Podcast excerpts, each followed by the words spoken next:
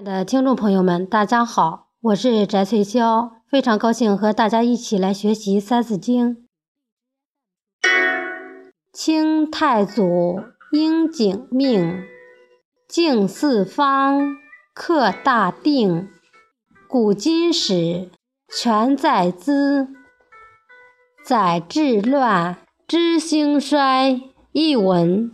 清太祖努尔哈赤承受上天赋予的使命，平定四方，统一天下，为建立清王朝奠定了基础。历史上发生的大事全收录在书中，他们记载着各个王朝的治乱兴衰，读后便可知其兴衰更替的道理。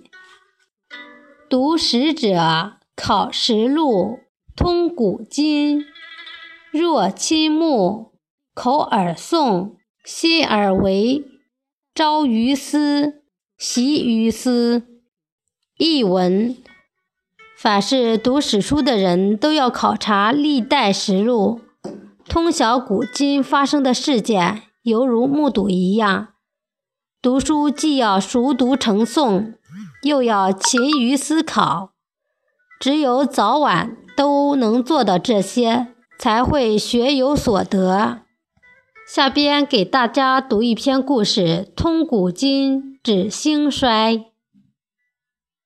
北宋治平三年，司马光把历时三年多的写成的八卷编年史同志敬献给宋英宗。宋英宗非常的赏识，下令拨给他经费，专设书局。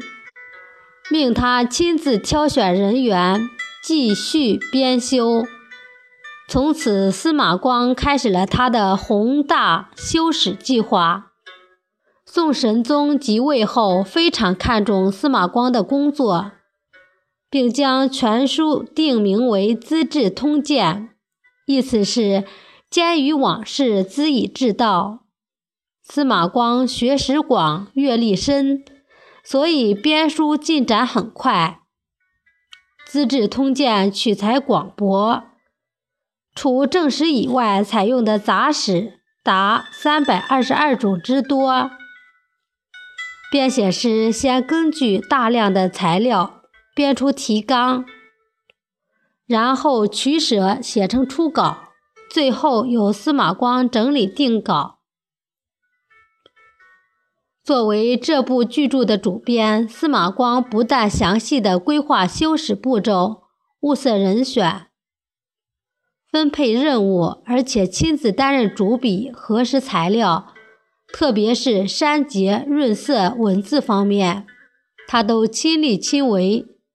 后来，司马光退居洛阳，书局也迁至洛阳。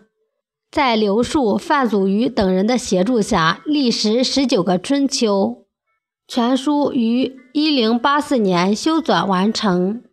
《资治通鉴》这部编年体通史，记载了十六个王朝历时一千三百六十二年的重大史实。今天的《三字经》就学到这里，谢谢大家的收听。